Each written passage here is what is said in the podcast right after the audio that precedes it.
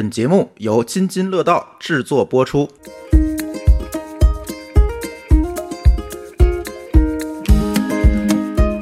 各位听友，大家好啊！这是津津乐道的一档，我们还不知道归到哪个栏目的节目，是吧？嗯，对，嗯，跟吃呃没什么关系啊。跟吃没什么关系。然后我们发现跟科技呢关系似乎也不大。然后呢，就最终我们决定不知道归到哪个栏目。回头我们跟原汤化原石的主播们商量一下，看是不是能够借宿在他们那个栏目。那今天聊什么呢？今天聊这个话题，其实我们在听友群里跟大家也讨论很久了，是吧？嗯，因为怎么讲呢？想聊聊性别平等或者叫性别之类的议题。对，嗯或者是说，可能很多人更熟悉的跟这个有点关系的话题呢，可能就是女权呀、平权呀这些事儿。对，为什么会聊这个话题呢？其实最近对这个类似的这种网上的讨论啊、争议啊，一直就没停。呃一直是没停，是一方面；再有一个就是怎么讲呢？不忍直视，点火就着。对你有没有感觉？对特别以这个微博为例，是吧？啊微博每天就是这些东西，就是这些事儿。微博的典型特点是黑白分明、二极管儿。那这个话题呢，就典型的就是只有两极，哎，哎，所以特别适合二极管儿这个来发泄。对，所以但是我们总觉得，从我们的认知啊，其实我们对这方面的话题其实也不是说非常熟悉，但从我们的认知里面，总感觉这个事儿隐隐的有些不对，或者是说，我们可以给大家分享更多的有关性别议题里面的一些观点嗯，和一些怎么讲呢？就是大家可能在微博以外能够 get 到的一些事情吧。对，就是嗯按照我们过去讲过很多次的我们节目的一些价值观来讲，就是我们希望所有的听友都是成年人。对，那我们希望讲给大家一些成年人需要知道的东西。没错，所以我们今天请到了一位重量级的嘉宾来给大家做一下自我介绍吧。没有你，我们真不敢聊这话题，你知道吗？呃，大家好啊，我叫汤包，哎 是这样的，起了一个昵称叫汤包，因为我们刚才吃饭的时候刚在楼下刚吃过汤包。对，要嗯符合这个栏目的调性，嗯就是多少要跟吃有点关系。这个也是嗯我们今天才发现的规律。对 呃，是这样的，就是非常简单介绍一下我自己，我做的工作。因为前面两位主播问我说，我应该怎么描述自己的工作？我想了一下，如果要很简单的来说的话，其实呃。就是想要让不让不管是经济的发展还是社会的发展，它能够让所有人都受益，特别是那些目前可能处于相对劣势或者是嗯比较容易被忽视的群体。嗯那这里面很典型的就有女性和残障人士这两个群体。那我做的这部分工作，除了要跟政制定政策的人去协商之外，其实很重要的一点就是要能跟公众达成共识。所以我觉得像今天这样的节目来讨论，我觉得是非常有意义的。哎，刚才说那句话，我突然特别有感触，嗯，就是你记得过去那个电影叫《一个都不能少》。哎，其实刚才这个汤宝老师讲的那个点，就是社会在发展，但是不要落下某些人。对，那他所做的工作就是争取让大家不落下，对对这事儿还挺有意义的。现在这么看起来，对吧？对。那汤包，你能介绍一下平时你的工作具体一点吧？就是平时都在跟谁打交道，在做哪一方面的事情？其实听起来好像有点虚，但啊、我们日常想要去呃解决或者说尝试讨论的一些问题是非常务实的。嗯嗯，涉及的面有点广，因为想就是不管我们是讲女性还是残障人士，呃，归根结底都是一个人、个人和群体，所以跟我们其他所有人的日常生活的需求，不管是教育啊、想要工作呀、生活中的保障啊，都是一样的。但他们也有一些，就是可能就是呃，比如说女性区别男性有一些需求，可能日常。不一定能够被非常关注到。那个很简单的例子就是，呃，女性通常被要求花很多的时间去照顾家庭和孩子，那因此他们可能会呃需要牺牲一些工作的时间。那这个是呃大家约定俗成，觉得是自然而然会发生。但如果带着一个公共呃社会问题的视角，或者是公共政策的视角去看的话，那就是需要请这个呃政策制定者，也就是通常是政府，能够花一些嗯公共资源。简单的来讲，就是比如说纳税人的钱来补偿女性这个群体在这方面所付出的呃时间成本和经济成本、医疗成本。那这个在现实当中就会转化成，比如说带薪的产假。所以就是这就从一个听起来有点虚的问题，变成了一个比较务实的和具体的呃政策和呃和呃某一类服务。那这个就是我们想要推的，呃，是能够出来这样比较具体的落地的政策，或者是服务，能够去呃呃支持原先没有被关注到的一些群体他们所面临的问题。哎，你说到这个问题，我插入一个一个一个一个问题哦、就是我记得之前好像很多人在网上讨论说，产假长到底是好事还是坏事儿？有那么一种观点，就是说给女性的产假越长，然后雇主越不敢雇佣年轻女性，反而给他们的工作机会减少了。那像这种过程中，其实也会会有一些这个，我不知道是不是和政府制定政策呀、等等，都会有这种更深层次的考虑来做这种平衡呢？嗯，您说的这一点确实是，呃，不管是在政策还是在社会层面，呃，甚至是在日常生活中，呃，都是一个需要去特别关注的困境，也需要更多讨论。呃，比如说在政策讨论里面，确实您刚提到这一点是一直被讨论的，到底把产假定在多长的时间，它才是合理的？我自己觉得这里面其实是有几个层面的问题要去讨论，一个就是。呃，为什么需要产假？是不是应该有产假这个政策和这个制度？那这个背后需要关系到的，可能是我们是不是认可女性生儿育女、生育这件事情的经济价值，以及养育孩子这件事情所需要花的时间的经济价值。只有认可了它是有经济价值的，我们才需要用社会公共资源去补偿他们在这方面的成本，对吧？所以这是第一层逻辑。呃，第二个方面就是说，那到底在制定一个具体的政策的时候，呃，它是越长越好，还是说它不应该那么长？那您刚刚说到的其实是呃很多政策都会有的呃一现实当中的副作用，就是如果让一个产假的时间更长一些，比如说中国现在是呃法定的是、呃、很多地方是九十八天，然后额外有一些地方会延长到一百二十八天，是给女性的这个产假。那它的出发点是好的，是希望让女性在生育这件事情前后有更多的时间去恢复身体，并且是跟呃亲呃有有助于亲子之间的这样的新生儿之间的这个关系，同时也能够就是她能够让自己恢复到一个有时间来恢复到一个更适合去工作的一个状态。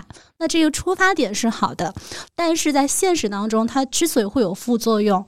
呃，会让会出现您刚刚说的这个问题，就是有一些雇主他会因此而不愿意雇佣女性，或者说是呃，有的女性休完产假回来之后，她可能发现原来的岗位已经被别人取代了，她要换去一个更不重要的岗位上。那之所以会有这样的副作用，呃，在我们这个社会公社会政策领域里面的讨论，它归根结底的原因是因为目前的这个产假它只适用于女性。它只适用于女性，就给了雇主有理由去，呃，以此为依据来歧视女性。那为什么现在的产假很多时候很多国家，包括中国，都只适用于女性呢？这背后更深层次的原因是我们这个社会，呃，约定俗成的，长期以来都认为，呃，照顾孩子和家庭应该嗯是由女性要性做的，对，应该是由女性来承担的活动，嗯呃和工作。但实际上真的是这样吗？就事实上可能不应该是这样的，特别是从性别平等的角度来说，它不应该是这样的。的假设一个产假，如果是它不仅是适用于女性，也能够由他的男性配偶来分享，那他们可能会呃讨论两个人之间怎么去分配这个时间自然。而然的，男性就会要求有相应的假期没来错，去承担这方面的没错。嗯，那在有的国家，他会走得更远一些，比如说政策并啊、就是有的男性他还是不会主动的去选择休产假、嗯来照顾孩子，因为现实当中很多男性他的这个工资水平是比女性要高的，嗯或者说就是出于人性嘛，谁都不会愿意花那么多的时间去做杂事和家务和困在一个小小小家庭里面。但是，就是在有的国家，它做更多的一步是，它会用额外的经济刺激来鼓励男性去申请使用产假。那这个实际上是他用政策来刺激男女更加平等的去分担育儿和家务的时间。那在一个一定程度上，它是非常有助于推动呃性别分工更加平等的。啊，我听明白了，就是说，其实这个政策的设计并不是一个规则的设计，而是一个机制的设计。对，就是你需要多想几层，对，知道说它背后会带来什么后果。对，而且我觉得最重要的一点是我们要有一个前提的设定，就是设定这两个性别真正的是平等的，不是这件事就应该你这个性别去做，或者那件事就应该是另外一个性别去做，是要有一个大的前提，你才会后面的政策制度的设定才不会偏离一个最终的方向。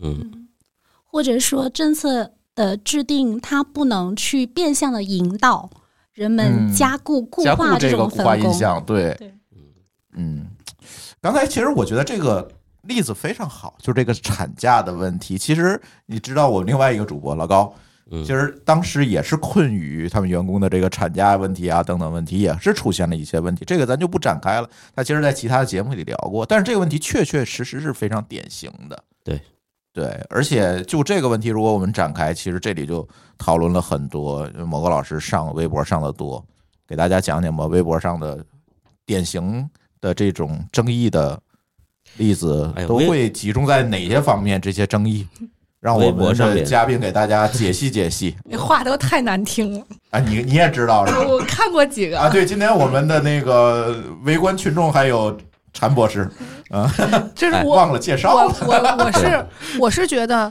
就是从我个人的体验来说，嗯我第一个感觉是，产假这个人这个东西应该是给产妇的，而不是给养育孩子的。如果我的这个定义是给产妇的，那么就是因为每个人是不一样的，就跟就跟病或者是伤一样，它其实是一个。嗯，恢复的一个过程。如果从这个角度来讲，那么比如说我们可以规定四十二天的产褥期，我肯定是不能上班的。但是这但是超过四十二天，从医学的角度来讲，我已经恢复健康了。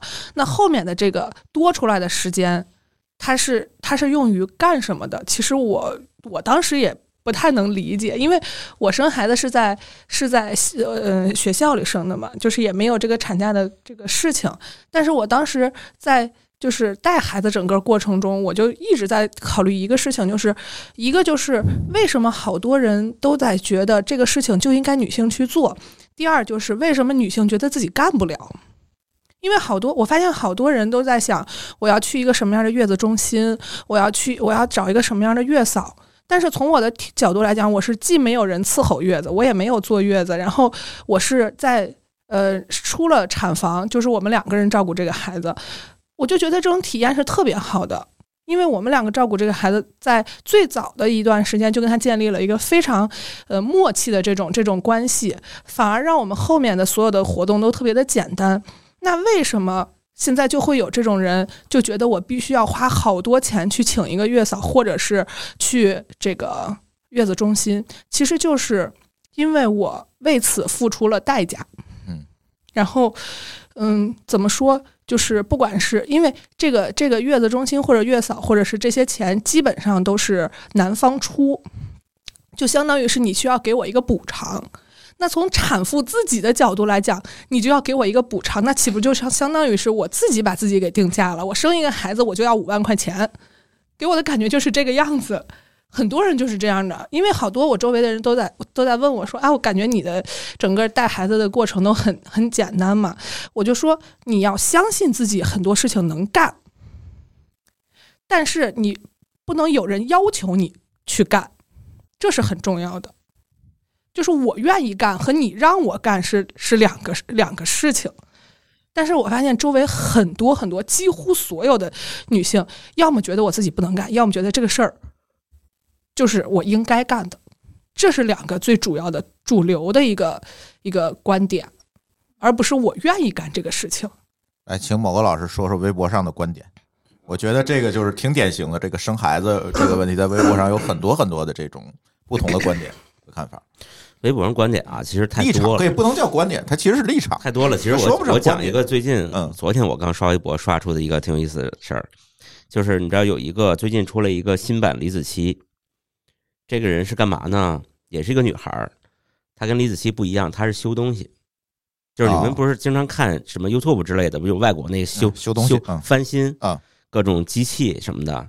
这个是一个中国的女孩儿在翻新，今天修个发电机，明天修个什么水泵。然后他在修东西的过程中呢，我我觉得他修的不如那个海外那些修东西的博主修的好，但是我也挺喜欢看的。反正我平时我就爱看这个。他跟那些人不同的是，他是露脸的，也说话的。哦，然后这个下边的评论呢，当然评论还都比较好，比较正向。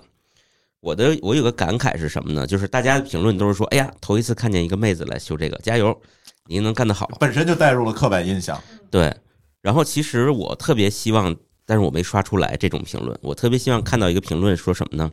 跟他探讨说，哎，你这个修法不对，你应该加一个什么东西？就跟其跟其他的男主播后面的留言应该是一样的。对，因为我当时看他修的时候，我就特想评论说，你拧那锈螺丝应该喷点那个什么五 W 四零。，WD 四零，WD 四零，但是他没喷，他就硬拧的。嗯，然后我就想，会不会有人评论去跟他探讨这事儿呢？发现并没有，所有人都在鼓励他。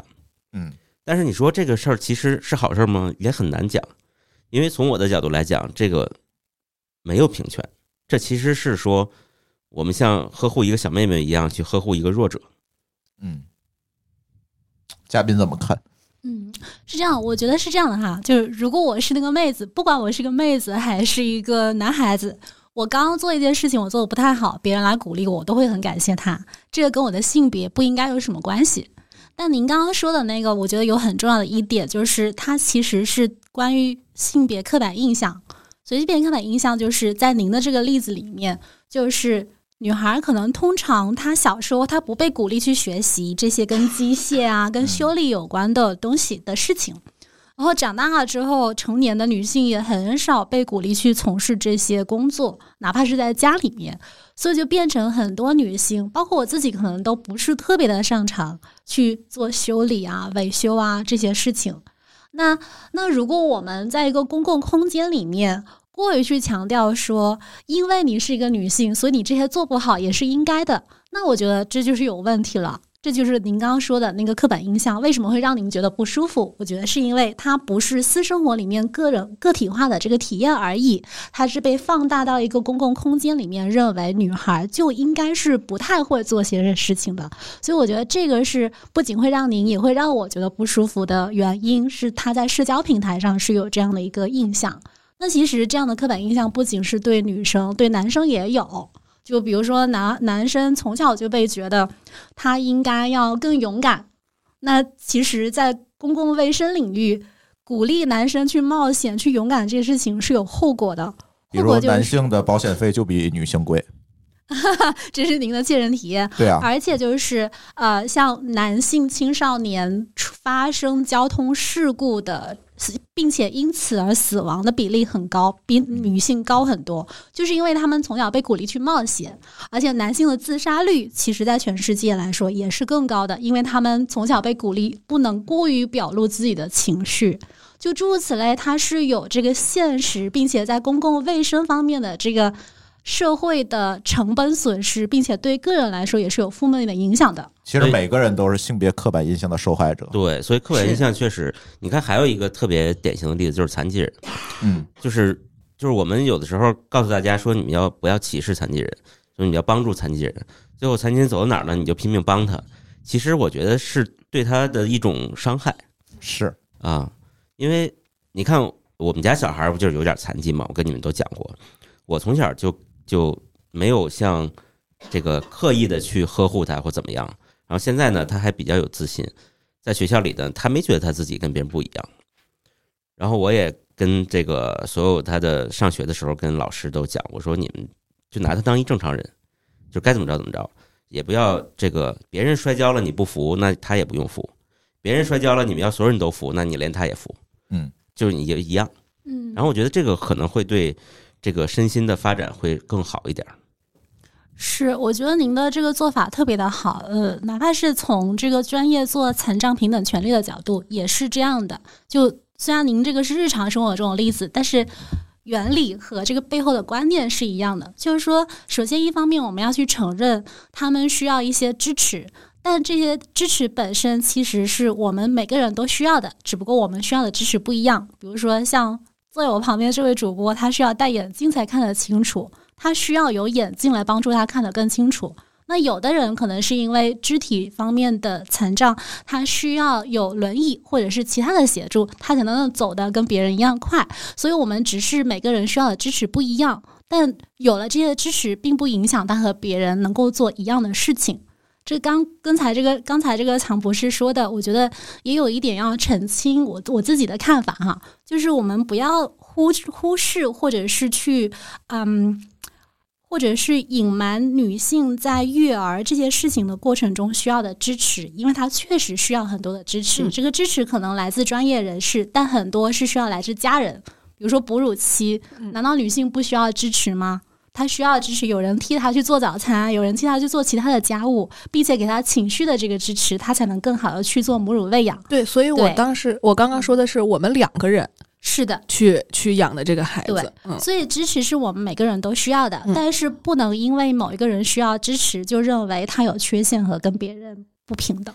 这个地方其实有一个原理啊，我们在抖音经常刷出这种小姐姐，就是她两条腿都截了，但是带着假腿，然后呢，他又跳舞跳得很好，这种感觉就是什么呢？他这种人需要一个假腿，但是他戴上假腿以后，他就是正常人。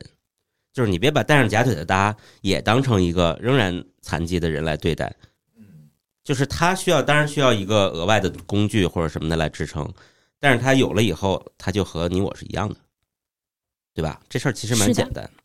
就是刚才说微博啊，接着说微博啊，微博其实有两大流派，因为微博其实最我最特别爱听微博的故事，觉得人间观察一样。对对对，微博有两大流派，其中占主流的那个那个女权，我们讲带引号的女权是什么呢？她是呃，她认为理所应当，就是她认为性别的刻板印象，我就要在性别的刻板印象中发扬光大。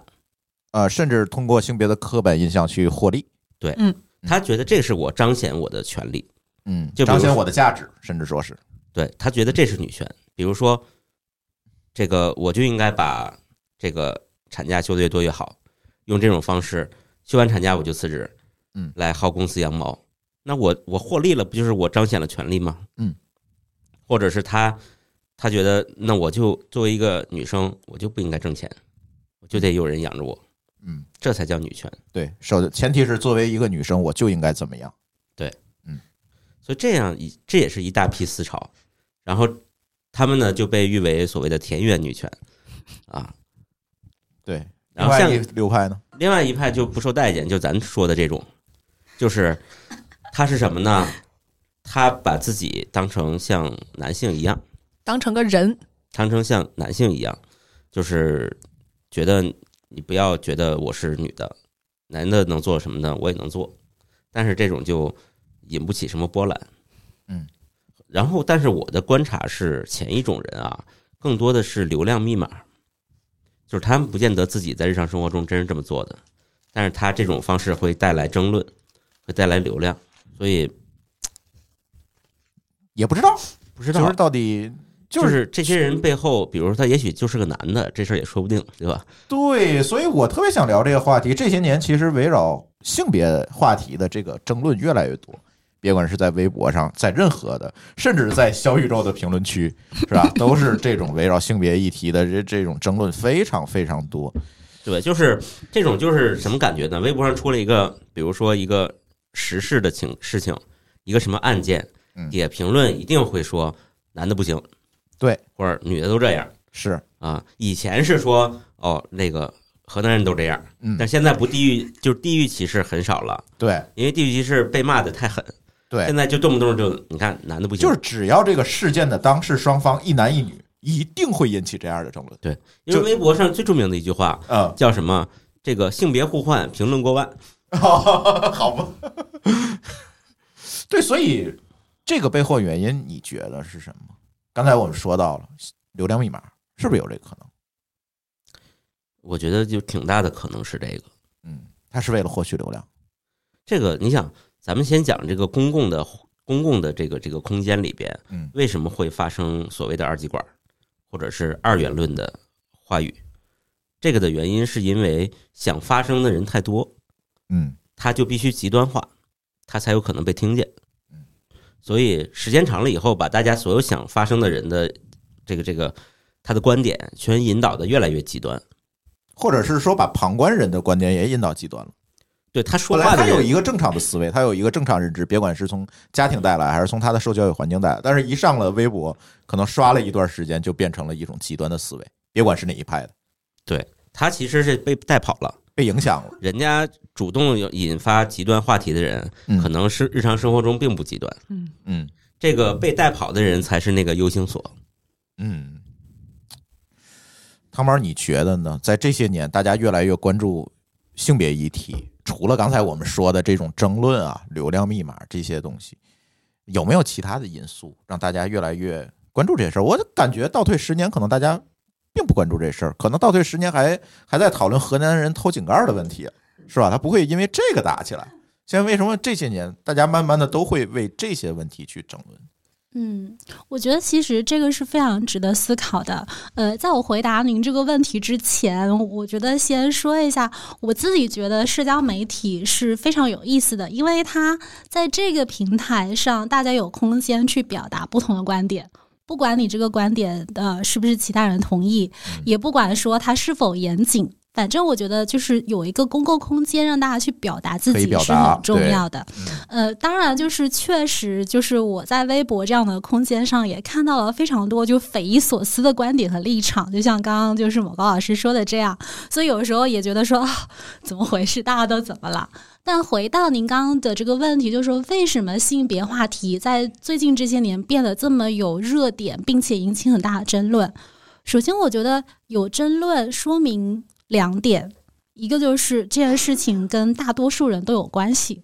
如果没有关系，大家不会去关心和讨论它。嗯，你可能不是河南人，但你肯定不是男就是女，是吧？对，没错。第二点就是，我觉得它之所以常常会引起争论，是因为可能在跟性别有关的很多问题上，大家都还没有达成共识，嗯，对吧？对。那第一点是它跟每个人都有关系，我觉得这个嗯非常好理解。就其实我们刚刚讲了育儿，讲了就是养育孩子，讲了就是刻板印象，女孩男孩从小被有什么样的期待和要求，这些都是发生在我们每个人从小到大的经历里面的，非常容易去发现。不管你是不是把它看作性别问题，不管你是不是意识到它是性别问题，它是现实发生的。而且它会影响不仅是我们个人的私生活，它也会影响就是，嗯，比如说你可以找到什么样的工作，你有多大的概率、多大的机会可以升职，甚至会影响到经济发展，甚影响到劳动力。比如说，一个女性是不是生孩子，她生孩子这件事情是不是被得到支持，会影响到这个国家的人口、劳动力。那没有劳动力，就不会有经济发展。所以它不仅跟个人、跟社会、跟所有的国家都有关系。没有任何一个人，没有任何一个国家可以回避性别问题。所以这是跟大家的关相关性太大了，所以我们不可能绕过它。以前的讨论度没有这么高，我猜有部分原因可能是没有那么多的公共空间和平台让大家去的声音被听见，但也有可能是可能大家过去的关注度不一定在这么多呃公共话题上。可能过去几十年，大家非常关注的是跟经济发发展相关的那些话题。其实啊，我我的观察啊是这样，就是其实有非常多的公共话题可讨论，现在没有了。现在很多话题是不能讨论的，因为我觉得两个方面啊，一个是说这个是个好事儿，因为以前呢有我们心目中更重要的话题，其实大家还轮不到讨论这个事儿呢。但是随着那些话题都不能讨论了以后，这件事儿就仅存硕果的几个事儿还能聊的。嗯然后呢，但是这件事儿呢，又又体现了一个什么事儿呢？就是，呃，它这么重要，但是过去没有进入到大家的视野里。那现在呢，被迫进入了视野里了以后，发现大家可能就会发现这事儿和自己的日常生活关系太紧密了，是，对，所以就变得热闹了，这是个好事儿。嗯，对，而且我想接着您刚刚说的那一点是说，嗯，为什么会有那么大的争议？其实，嗯、达成共识这件事情本身就是很难的，不管是什么话题对，，不管是不是发过币基本话题，的都知道，是吧？嗨，这都都把我给勾进来了，而 共识且就是价值。没错，而且性别这件事情，因为它，呃，我觉得首先，呃，我们需要去承认一个现实，就是在现实生活当中，在当今的社会，呃，性别之间的关系和他们得到的资源其实是不太一样的，有的时候是不不平等的。那在这个情况之下，如果我们要做到性别平等，其实你是需要要求男性愿意让渡他们一部分手上有的资源和权利。那我觉得从人性的角度来说，让一个人决定去让渡自己的权利，其实是有点违反人性的，更何况是让一个群体来让渡他们的资源和权利。所以我觉得这件事情它之所以会那么容易引起争论，一点都不难理解。但可能就需要的是我们去能够理性的去讨论呃不同的想法，然后看最后我们能不能达成共识。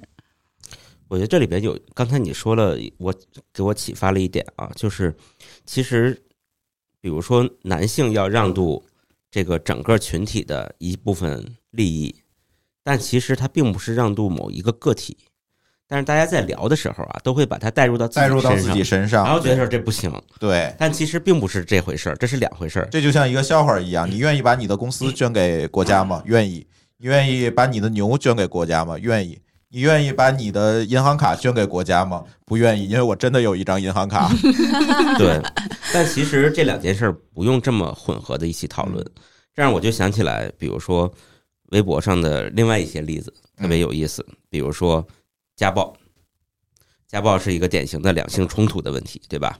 那有大量的这个这个女性被男的家暴，然后报案，然后这个这个当然这个过程啊，一定是说，那这个民警上门了，上门了以后呢，这个发现这事儿解决不了，男的跪地下哐哐磕头，然后女的说别别抓抓走，别抓走了，我我原谅他了。嗯然后民警没办法，录个笔录就走了，然后第二天接着家暴，嗯，然后这个这种情况怎么办呢？解决不了，然后还有不光是家暴，可能就发生了杀妻啊，然后这个杀妻呢，可能判的也比较轻，或者怎么样的，然后大家就以围绕这个事儿就变成一个讨论论，点，就讨论了，嗯说第一民警和稀泥，我给你出主意啊，他在家把你们弄死之类的这种东西就出来了。但是实际上是什么呢？你看，咱们都学法律的，对吧？这都是有，这都是个案。这个个案中有很多背景，和变量他在这个新闻中是体现不出来的。是的，而且他可能这个报道者也基于各种各样的原因，他不愿意体现这些东西。对，因为有很多背景是隐私、个人隐私，是，是跟这个这个主线没关系的东西，他写不出来，然后你就根据这些梗概，脑子里脑补了一个什么东西，对，补出来一个剧情。对嗯，然后这个时候你的矛盾就指向了公权力机关，说你公权力机关你自己你就鼓励家暴嗯，或怎么着，尤其这种脑补可能还跟自己的经历有关系。那肯定会跟自己的经历有关系，对，就是如果他自己有过这种经历，他可能就更会感同身受一，定会这样的。对，然后咬牙切齿。嗯，因为我自己原来也是学媒体的，所以我开始做性别平等的工作之后，我就特别希望，就是我原本应该是跟媒体媒媒媒体从业人员应该是同行，我就特别希望我的同行当中有越来越多的人能够知道怎么去报道跟性别话题有关的，特别是跟家暴这样的案件有关的新闻。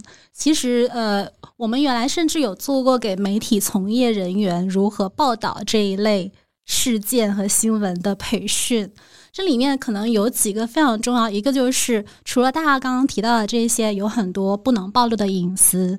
和就是不要简化整个事情的逻辑，不要轻易的去呃责备某一方，包括公权力之外，可能还有很重要就是不要老去问为什么他被打。因为一个人走在路上都有可能被袭击，你说他有什么原因呢？所以就是不要过度的去追究他为什么被打，他是不是应该被打？他是不是一个完美受害人？对，哪怕他不完美，哪怕他做错了什么，他的人身安全也是应该得到法律的基本保障的。嗯，现在啊，这个完美受害人这件事儿，其实我觉得微博上已经有所收敛，嗯就是要求对方是完美受害人。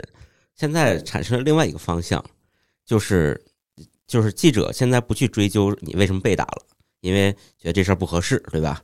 现在记者追究说对方为什么犯罪，然后给搞出不幸的童年。嗯，当然，这也是一种报道方式，对吧？你说犯罪嫌疑人他的过往的历程是什么？然后现在微博上就是一批人就开始反对这件事儿，说枪毙就枪毙，你就把他这个批倒批臭，就跟文革一样，嗯，不能去挖他的过去为什么会这样，这相当于是你在替他辩护。然后我也觉得特别不可思议，我说这事儿怎么了？咱聊聊过去，不是也是为了以后让更多的人不要再走这条路吗？对，就是现在啊，就是非常的极端化，就是微博微博判案都是枪毙起，嗯啊，微博法官，我也看到过不少这样的呃立场和言论。我觉得有的时候大家很轻易就把法律范畴的事情和道德范畴的事情和私领域的事情混合起来讨论，但其实是不一样的。我觉得法律上他应该受到什么样的惩罚，那是由有有刑法、有其他的法律，比如说反家暴法来规定的。那不管它这个量刑是不是合适，它呃都是在现行的制度之下，它只能这样去做。但是我觉得讨论就是呃家暴发生的原因，最根本的可能还是性别之间的这样的关系。比如说很多男性他从小就被教育，他需要能够去控制，呃有有掌控力。不一定是非常具体的说去控制别人，但是他有掌控力。那长期起来，他可能就很习惯说，将来我要是有一个伴侣和孩子，我也想能够去有一些威严，能够控制他。那有的时候，怎么样去彰显你的掌控力，可能是最直接粗暴的这个方式，就是用暴力，或者是就是暴力管教。如果是在孩子身上。但呃，我并不认知道这个是根本的原因，我也不认为说我们不可以去讨论原生家庭和他呃激发他使用暴力的这些其他的因素，因为归根结底，我们是希望去解决这个问题。那你不可否认，每个人的生活经验是非常复杂的，造成他之所以是现在的他，也有很多原因。所以，如果我们不知道背后的这些原因，简单的认为他是喝多了酒，你给他戒酒，那我不觉得就能解决问题。很多年前，我在四川的那个就是多民族聚居的社区里面做过一个反家暴的项目。当时，嗯，我们去访谈当地的妇联，说为什么这个地方，呃呃，发生家暴的这个比例这么的高。然后当时有工作人员给我们的回答是说，因为某某民族非常喜欢酗酒，所以他会去打老婆。所以我们要去帮他戒酒，就可以解决这个问题。好像听上去就不太对呢。是吧？就你恰对，一开始听好像觉得说好像有点自洽，但是你稍微再想第二次就有点不对。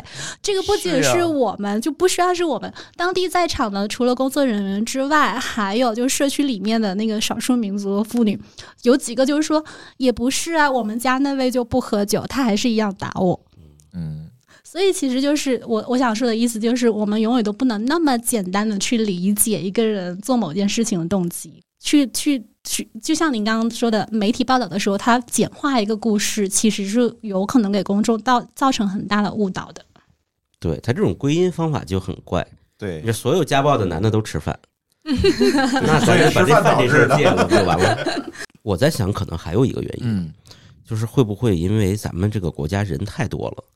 然后大家形成了一种搓堆儿的习惯，就是咱解决个案啊，嗯，大家一想脑子就麻了。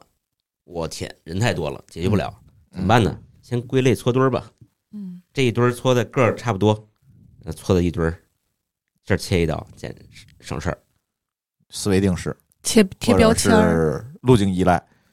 对，就是想简单化。首先，它肯定不是一个每个跟性别或者是跟权利有关都是个案嘛，它肯定是跟某个群体有关才会引起法律也要去关注它，呃，宪法、民法典都要去关注它，然后那么多人也是要关注它，它肯定是影响的很大的群体。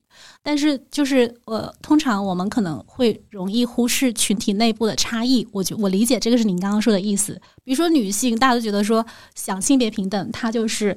女性都是站在同一边的，男性是一起站在另外一边的。但现实当中永远没有这么简单，是的，因为女性内部有很多不同的群体。嗯，比如说五四运动时期，中国的那个妇女运动，它关注的是什么呀？是嗯，不裹脚，对，那个是更早了。啊但是五四时期是要呃有。只读要要有独立书经济独立，要读书，男女一起上学，哦能够有读大学的权利，啊、能够继承财产。他这是那个阶段的呃中国的妇女运动的核心诉求。那他关注的是谁？其实是那一些社会阶层相对比较高的那一部分女性的权利。劳动妇女、农村妇女，她根本不会有这些机会和资源需要去争取。是后来才开始妇女运动跟工人运动开始结合的时候，才开始关注说啊，也许你看女性工人她的这个诉求和资产阶级的女性的诉求是不一样的，所以所以其实每个不同群体的女性和每个不同群体的男性，他对自己的那个权利的要求和核心诉求都非常不一样，我们不能忽略这种就是内部的多元性。所以会不会有一种情况哈？因为你说这事儿的时候，我就想起来当年另外一个不相关的现象，就是拼多多刚起起飞的时候。你这你你这榔头打哪儿去了？非要录成科技乱炖是吧？你想，当时有这么一个说法，就是说所有人都看不懂拼多多，啊，然后觉得这东西不会有人买，五环外是吧？，对，然后就有一个五所谓五环外的这个感觉，嗯，就是说你们在公共领域上掌握话语权的这些人，不是他的目标客户，嗯，所以你看不懂。这个其实体现出一个什么呢？就是咱们的人群之间的割裂其实特别强烈。今天我还看了一个公众号，讲什么的呢？讲这些上高职的人都在干嘛。嗯我忘了是哪个群里发的了，就是他其实自己的角色就是一个大学毕业生，做媒体的。他平时身身边的朋友圈没有一个是从中专和高职毕业的人，他就觉得哎，这些人消失在他的视野中了，然后他就特别有责任感，有有这种这种感觉，他就去一个高职院校去采访，采访这些看这些人的生活状态，中职、高职，然后他最后觉得其实也还不错，他们有自己的生活，也有自己的。他平时都觉得，呃比如小时候觉得你你不好好学习，你就去职高去跟那些坏孩子一起。但是他真正进去以后，发现大家都是有自己的生活，人家跟你在抖音上刷到的小姐姐可能就是同一拨人。嗯所以刚才这个情况会不会有这种感觉？就是其实你需要去发声的一些人啊，或者说我们不了解的这群人，是因为他们里边没有这个叫什么 KOL，叫意见领袖。没有人帮助他们说话。对，他们在自己的世界里生活，其实也还 OK，嗯但是他们需要，比如说他们的这个某一些权利需要需要争取的时候，其实并没有站没有人站在他们的角度，或者他们自己也没有这个能力去跳出来去争取。哎，这不就是汤包他们现在在做的事情吗？总感觉对，对，就是嗯，我们之所以会去特别关注某些群体，就是您就比如说一部分原因，就是您刚刚说的这个问题，其实就是呃某一些群体他们手上掌握的公共资源、社会资源是更少的。比如说，使用如果我们去分析一下微博的用户，你大概可以描绘出他的画像。我没有去分析过，但就我看上面的发言，我大概能想象他的画像。嗯嗯嗯所以那另外绝大多数的中国人呢，十几亿中国人有多少在微博有多少是微博用户？那那些没有使用微博、没有使用其他社交媒体的呃呃群体，比如说老年人，对他甚至不会是用互联网的用户。对，那他们的声音可能在现在这个时代能够被听到的机会就相对要少很多。这也是为什么刚刚疫情呃疫情起来呃一段时间之后，大家开始意识到，很多老年人可能没有办法使用呃就是人脸识别还有健康宝这些东西。这些问题不是最近才出现的，肯定是一开始要求有健康宝，就很多老年人就老年人就面临这个困难了。只不过是过了好几个月，甚至一年多的时间，才有人去讨论这件事情，然后这件事情才发被关注。酵出来，才被关注。没错，嗯，所以这个疫情其实让中国整个的信息化能力前进了十年。嗯嗯，真是要撸成科技乱炖吗？你，胖包帮大家说说这个现在中国到底真实状况是怎么样子的？在你的这个日常的工作当中接触这些人、这些事儿，你觉得我们就抛开微博不提是吧？咱们脱脱非入亚了吗？还是脱亚入欧了？哎，对对对。你说的这个脱非入亚、脱亚入非，我觉得很有意思。嗯，其实这个问题问我的人并不少啊，特别是我去给不同的人做培训的时候，大家都问说：“哎，那我们中国现在到底是怎么样了？”另外一种类似的这个疑惑是说：“我们中国的性别女性地位不是很高吗？大家都可以外出工作，都可以上学，都不是都不是像什么亚非拉国家的女性一样生活在水深火热当中。”那这个问题其实回答起来，我觉得并没有那么简单，可能要分几个，就稍微就是剖开来看一下。就提到这个中国的状况怎么样，很多人都会说，不是在媒体上看到很多什么全球性别平等指数排名诸如此类的吗？这样的排名其实有好几个，那不同的机构发布的，它会根据自己的这个关注点，是用不同的指标和数据。有的关注收入，有的关注教育，有的关注政治参与，所以排名也都不太一样。嗯，就是他关注的维度不一样，不一样，没法出一个非常准确的综合的。没错，所以我觉得只能大概的你去参考一下，你关注的那个领域大概做的怎么样。那比如说，嗯。大家看到那个呃，中文媒体上出现比较多的，可能是世界经济论坛的那个全球性别差距报告。嗯嗯那个里面，因为中文媒体，我发现国内的媒体每年都会说中国又比前去年倒退了多少步，或进步了多少名，诸如此类。所以大家就是有的时候也会引起争论。那是这样的，就是澄清一下，那个排名呢，他看的并不是说哪一个国家。的女性，或者说女性生活在哪个国家更幸福？他看的是两个性别之间在某几个数据上的差距。嗯，是看的是相对指标。相对指标。那比如说，中国的排名之所以一直比较靠后，像今年好像是一百五十多个国家里面排在一百零几名。听起来好像是很靠后，是因为就是他考察的几个指标，像性别教教育方面的性别差距，中国是呃非做的非常好，几乎没有这个性别差距，至少在入学率啊、毕业率啊这方面。那医疗健康方面做的也很好，但是在呃经济方面的差距就比较大。大家可能觉得中国女性的劳动参与率很高，但其实你要去看经济方面的差距，你还要看女性的平均收入。两性之间的收入差，它是不是同工同酬？还有，呃，公司里面，呃，管理层的性别比例，女性的比例是不是跟男性差不多？那在这些方面加总起来，女性中国的性别差距在经济领域其实表现的不是很好哦，所以有这样的原因。那刚刚提到说，我们到底是跟亚非拉国家相比怎么样？其实，如果你去看这样的一个比较的话。像卢旺达这样我们印象中的非常不发达国家，它常年高居前十，为什么呢？是因为都低吗？呃，你可以这么理解，但是没有这么简单哈。因为比如说，它有一个指标的分数特别的高，是女性的政治参与率，是因为卢旺达的法律要求他们的议会里面至少要有百分之三十的席位是给女性的。哦，这是强制的法律强制的法律要求，这比很多发达国家的那个要求都高，所以它的这项的得分几乎是跟什么挪威、冰岛、瑞典这些国家是。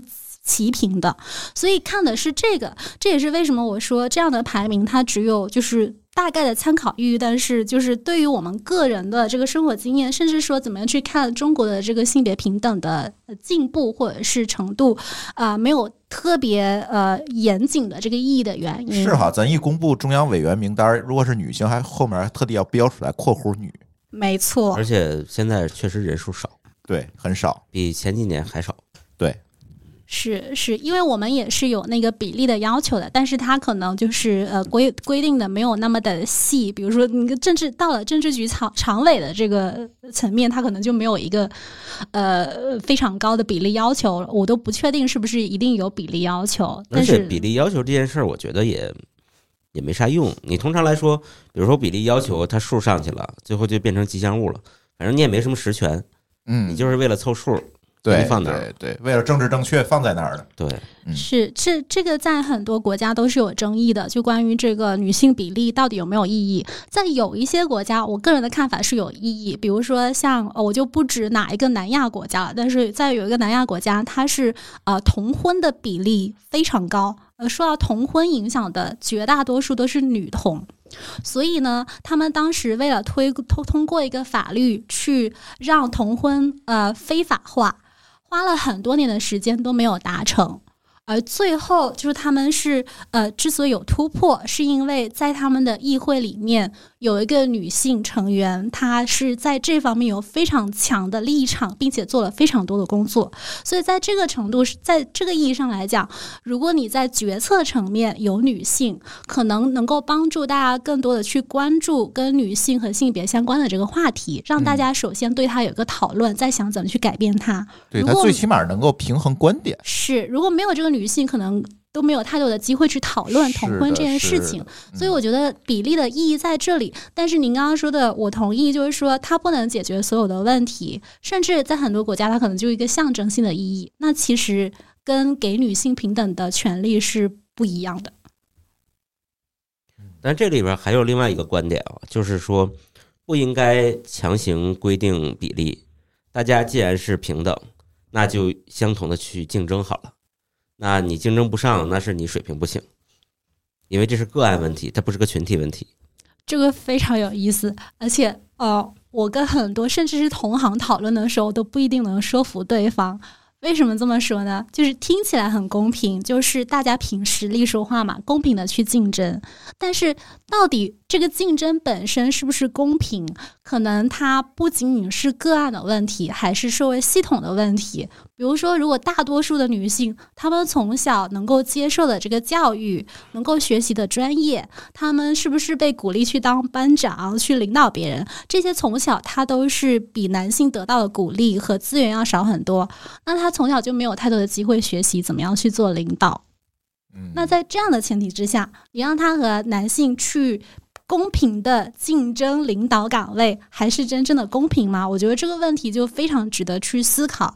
所以从个案来说，我觉得是的，就是个体来说是需要公平的竞争。我并不认为说一个呃招聘的过程当中，他应该因为你是男性或者女性而得到优待。但是从群体来说，看如果一个国家大多数的女性她都没有机会成为领导的话，我们就需要去思考一下，是不是整个教育体系和教养育方式就造成了女性在领导力这件事情上没有太多的机会。嗯，有道理。就是不管怎么样，从样本至至少应该是正态分布，就大家都是正态分布，是这事儿看起来才是公平。是，但是他从社会从从小他受到的规训就不是一样的。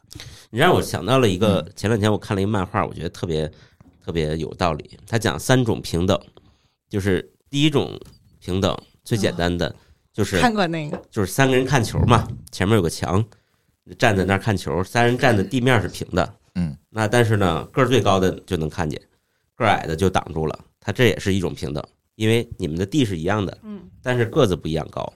第二种平等呢，就高级一点，就给他们底下垫了东西，让三个人的视线都是平的，嗯，就是结果是平等的，但是每个人垫的箱子不一样高。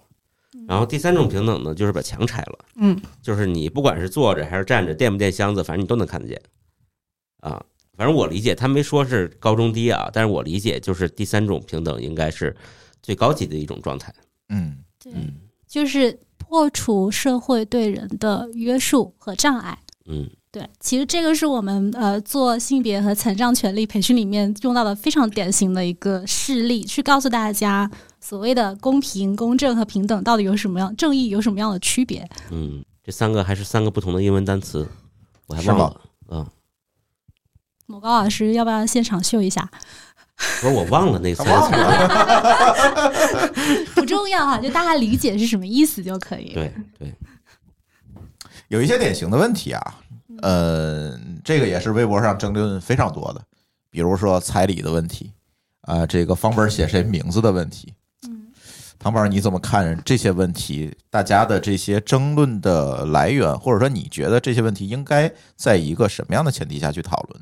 嗯，呃，在这方面，我觉得我先强调一下，更多的是分享我自己的看法吧，嗯因为我就其实前面说的也一样，有一些问题是有呃是非黑白的。比如说，如果你如果有人在我面前跟我说女孩就应该回家带孩子，那我绝对不能同意。但是有一些问题，我觉得是就是大家可以有不同的意见。那以我接触到的这个呃史料和信息来说 就也有时候也喜欢去看一下，就是关于比如说彩礼这样的，就还蛮有意思的民俗，它到底是是怎么起源的。然后我就发现说，嗯，彩礼它最早的出现，其实是因为从嗯、很早很早以前。千百年前，呃，女性是被当做家族的私有财产，所以当一个男性要从另外一个家族带走一个女性这是一的时候个，交易行为，没错，他嗯带走的是对方那个家族的私有财产，所以你要支付对价。他支付彩礼是为了弥补那个家庭的损失，有是劳动力或者是生育率的这个损失，而与之对应的是嫁妆。嫁妆这个事情，您刚刚没有提到，但我觉得这两个其实是值得一起去看是的。是是，对，对，嫁妆这个它有稍微不一样的这个背后的逻辑或者说文化，是因为嗯，在以前很多国家，不仅是中国，女性是不能继承家族的财产的，所以呢，呃，女性出嫁的时候，父母给她一笔嫁妆，其实是弥补她不能继承财产这件事情。哦，对另外一种说法是说，因为女性原来很少能外出工作赚钱嘛，那她去到夫家之后，她生儿育女，她无偿的这些照顾家庭的劳动，并没有被认为有经济价值，就是我们前面说到，嗯现在还存在的一些观念。那在这样的情况之下，如果她没有带嫁妆过去，她可能会被歧视，会被欺负，嗯，所以父母会呃倾向于给他一笔嫁妆，让他在夫家的地位得到一定的保障。嗯所以这背后是有一些就是跟原来的社会结构相关而演化出来的一些文化和习俗。嗯我觉得到到了现在，我我我我我长大的地方好像没有彩礼这个习俗，但是我看媒体，我觉得很多地方的彩礼习俗延续延续到现在，可能跟跟面子的关系更大，不一定是跟、呃以物易物这样的嗯对对对，观念一般关系很大彩。彩礼比较兴盛的地方，都是宗族文化非常兴盛的地方。嗯说到这个嫁妆，前两天我刚看了一个，忘了在抖音还是微博看一个现身说法。这个人的意思就是说，我特别感谢当年我妈妈给我带了多少多少钱，哦到现在我在婆家还特别腰杆硬气，哦，那哎买了很好的理财，看来是。就是 就是可能是给了一套房或者怎么样，然后这不是刚才说的这个嫁妆的作用嘛？也许对他来说是有真实的、现实的意义的。对对，他就是讲他自己的故事啊。嗯嗯嗯，其实类似问题还有很多，比如说房本署名的问题。嗯现在这这可能就不是古代史的事情了，那就是到了今天啊，为什么说呃？呃，经常我们在抖音或者微博，咱今天怎么都是引入抖音和微博，有点不对哈。但是没关系啊咱，叫社交媒体嘛抖音和微博，没有意见吗哎对对对，就是呃提到的这个署名的问题。那男方提到的观点一般都是我或者我父母出的钱，为什么要写你的名字？那女方提出来的观点是我和你一起生活，为什么不写我的名字？这种争论很多呀。其实说来说去，我觉得还是刚才的问题啊，就是呃，什么样的劳动、什么样的付出被认为是有经济价值的？嗯另外一个就是女性为什么会有普遍的有那么强的不安全感或者危机感，觉得自己在生活中需要有一些财产来作为支撑，可能嗯是因为在她获得的经济资源、社会资源上普遍是不太够的，或者说跟男性的差距是比较大的。所以我会愿意从这个角度来理解这个问题。他更倾向于获得一些某种形式上的补偿。对，嗯就与之相关的，可能啊、就不一定是两个跟配偶之间的这个财产怎么去分配，还有这个财产继承的这个问题。是那我原来举个举个讲一个故事，就是我原来认识一个也是做性别平等工作的老前辈，他十几年的时间就在中部省份的一个农村社区里面去，呃，想要改造当地的村规民约里面歧视女性的那部分。在农村，呃，一个很重要的财产就是土地使用权。土地是不是呃土地使用权由谁来继承？那村规民约里面很多地方是它是只能由男性后代来继承很多。地方好像都是这样，到现在也是这样。到现在也是，现在还在呃进行这方面的改，宅基地不能继承，呃，就使用权，对，经营权就是农农村那叫联产承包责任制嘛，就是你的承包权嘛。嗯嗯，这个你考到我了，我也不太了解。好像是，好像是。但是土地继承权这件事情里面的性别问题在于，就是很多地方仍然规定说，啊，就是村民的约定哈，就是说，呃呃，未婚的女性，不管是未婚的女性，还是出嫁的，还是离了婚再回来的，还是别的村嫁过来的，她都不能继承土地。嗯，为什么呢？就然后我这个老师，我这个前辈，他就开始去跟当地的村民去了解这背后的原因。然后一开始的时候，呃，大家是说，就是因为男性的血脉嘛，就血脉观念，就是男性的血脉才是家族的这个延续。那后来聊一聊，就发现除此之外，大家其实很多村民他开始聊到，因为呃，老人都是由儿子来赡赡养的，对，嗯，所以我要把财产给他继承，他才会赡养我。哎，这又是一个责任对价的问题。是的，所以后来就发现，哎，那这就好办啦，这是一个非常务实的要求。嗯，那这个逻辑，呃，其实它是自洽的，但实际上它又是有问题的。它的问题在哪里呢？就是因为他发现，就是在现在这个时代，很多时候虽然老人在农村是跟儿子住，但一旦他生病了，都是女儿回来照顾的多。嗯，尤其是很越来越多人从农村外出去打工之后，这样的现象更普遍。因为如果有人要留守，通常都是女的，嗯，所以他就会去照顾两边的老人。那他就开始以这个为突破点，想要去改变人们在养老这件事情上的观念，并且以此来推动去改变，就是关于财产继承这件事情嗯在农村的这个规定。当然，这个讲起来好像很容易，但其实没有那么容易。他做了十几年的时间，可能就是在那几个他工作的地区有一些改变。但我我举这个例子似乎现在全国还是这样。呃，好像有一些变嗯化，因为法律上也有一些新的要求，但是就呃。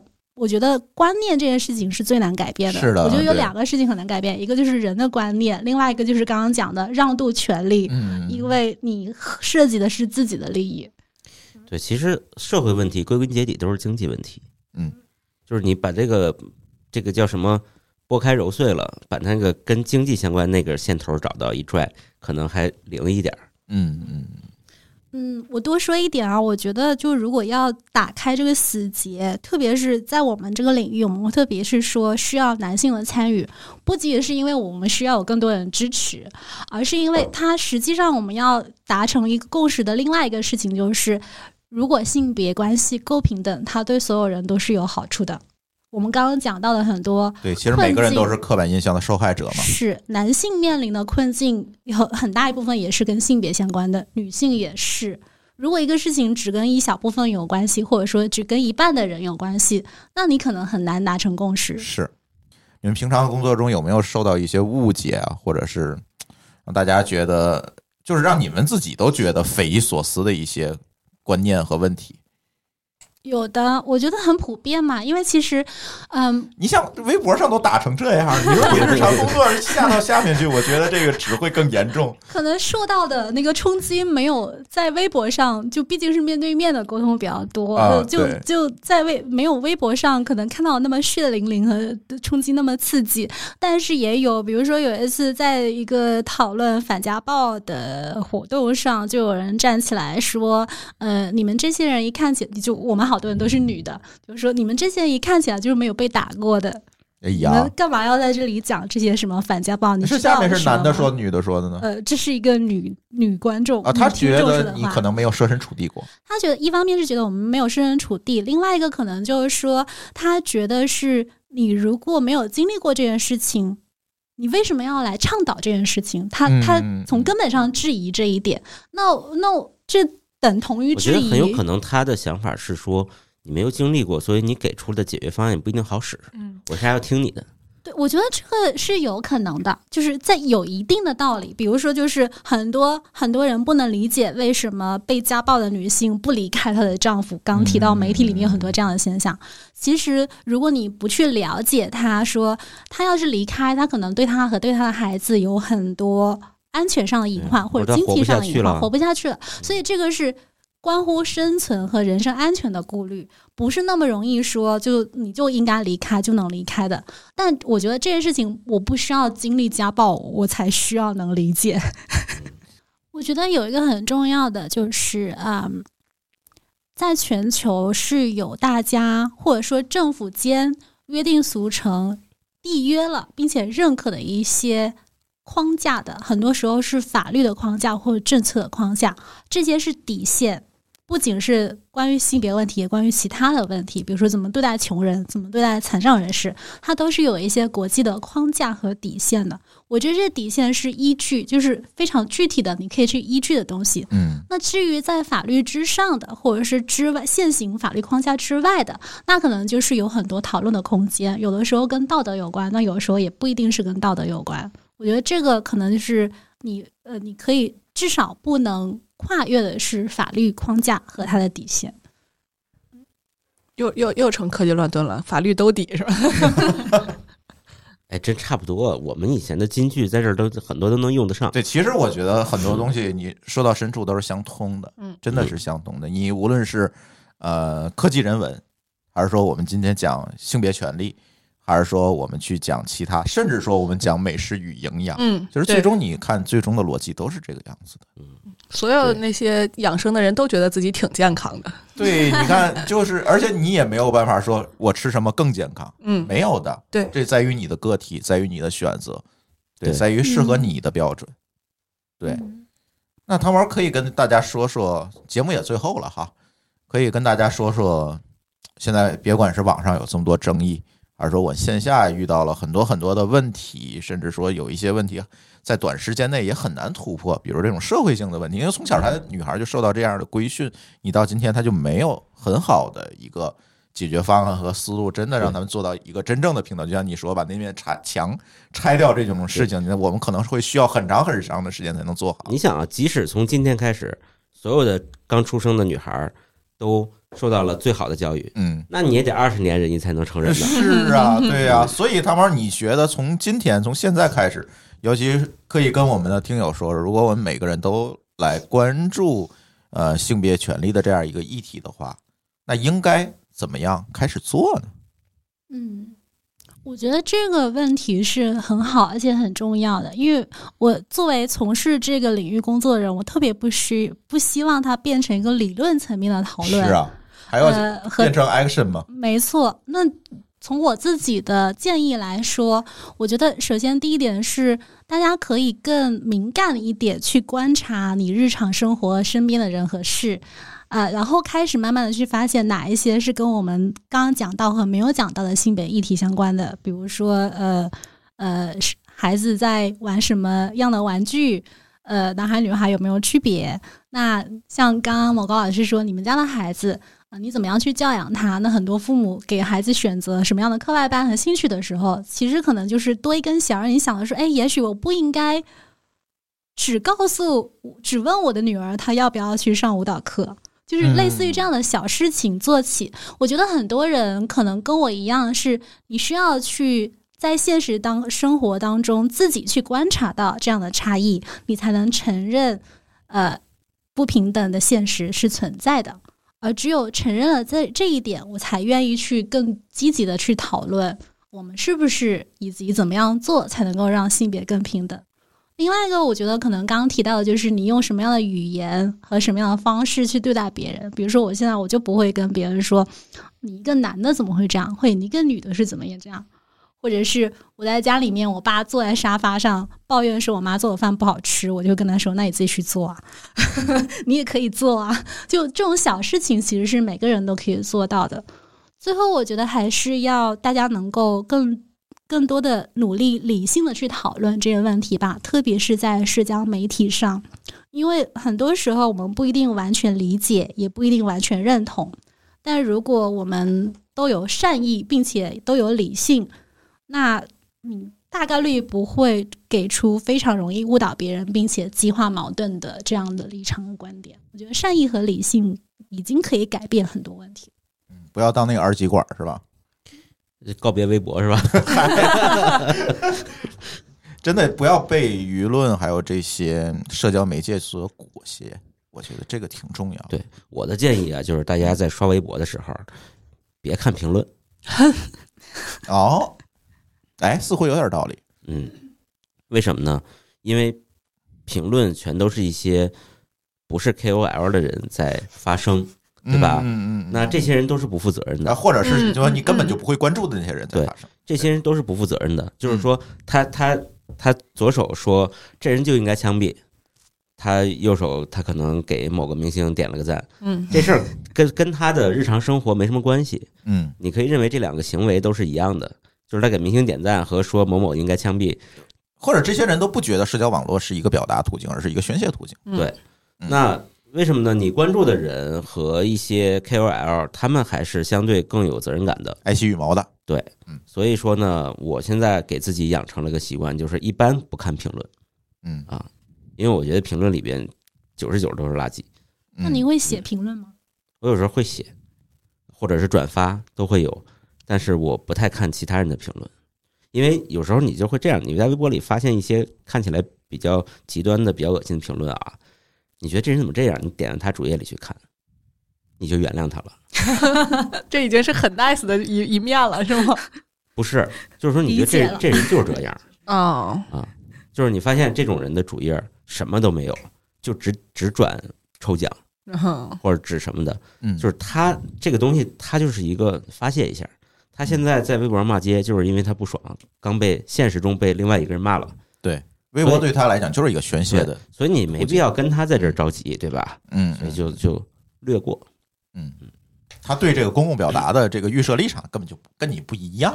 对，嗯另外一个呢，就是这刚正好刚才谭宝老师说的那个，我也想说，就是大家敏感一点，对一句话敏感就行了。就是有一句话，就是你作为一个男人，或者作为一个女人，或者男孩儿女孩儿，就应该怎么怎么样。这句话敏感一点儿，嗯这句话打叉嗯啊，其实你能避免很多问题了。嗯没错，有的时候你想说，或者有别人说别人讲给你听，你都要敏感一点，说这种话不要说，嗯这种话说出来的人你也不要听他的，或者你可能你可以反驳一下，但是这种话呢，就是典不要型的从你的嘴里说出来。对嗯。其实不光是作为一个男人女人，就是任何你作为一个某某标签儿，你就应该怎么样，这句话其实都不对。嗯比，如说朱峰，你作为一个胖子，你就应该减肥。嗨，你不能这样，我不胖啊。对，就是就是任何一个贴标签的话都是很不礼貌的。对，然后你要给一个标签加上一个刻板印象，我觉得这就是一个不是成年人的做法。嗯嗯嗯，我们希望所有听友都是成年人。对，嗯，是我们为什么今天请来汤包录这期节目，其实也是有一个渊源的，就是因为我们阿里聊阿里那个女员工那个事情的时候，嗯有很多人在评论区里讨论这件事情，就是有的人说呢，这个你看这要等反转，是吧？嗯有的人说，咦，这个好像津津乐道的这档节目是一个没有提过女权，但是最女权的一个节目，就往往就是有很多两面化的这这这种讨论。但是我们总觉得呢，所谓的平等，咱先不说是不是性别平等，我觉得人与人之间都是平等的，嗯每个个体之间都应该是平等的。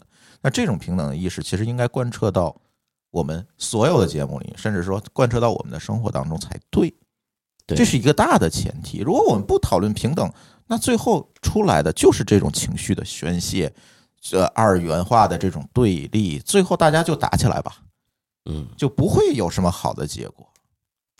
对。然后最后的结果就是，各位听友，你们你们之中有一半人把手机摔了，对，然后另外一半半的人人，听得挺开心，哎，对，那咱们这事儿就没必要了，对吧？啊，对对对，我觉得是这样，所以这也是我们今天这期节目的目的吧。那天发选题的时候，很多听众说：“哎呀，你们这浓眉大眼的也开始聊女权了。”其实并不是，其实我们今天讲的并不是女权，我们今天讲的是平等，对关乎每一个人之间的平等。对，其实就是大家如果从头听到现在，也会发现我们也聊了残障人士，也聊了聊了穷人，聊了各种各样的跟性别不一定有关系，但是跟平等有关系的话题。是的，对。好，今天特别感谢汤宝老师能够百忙当中啊，嗯真是我们这个录音约了得有半年了吗？差不差多，不多了是吧？真的约了好久，然后才今天汤宝老师今天还是休假的时间，今天抽出时间来跟我们来录音。谢谢谢谢，嗯我觉得聊得特别开心，挺有意思的。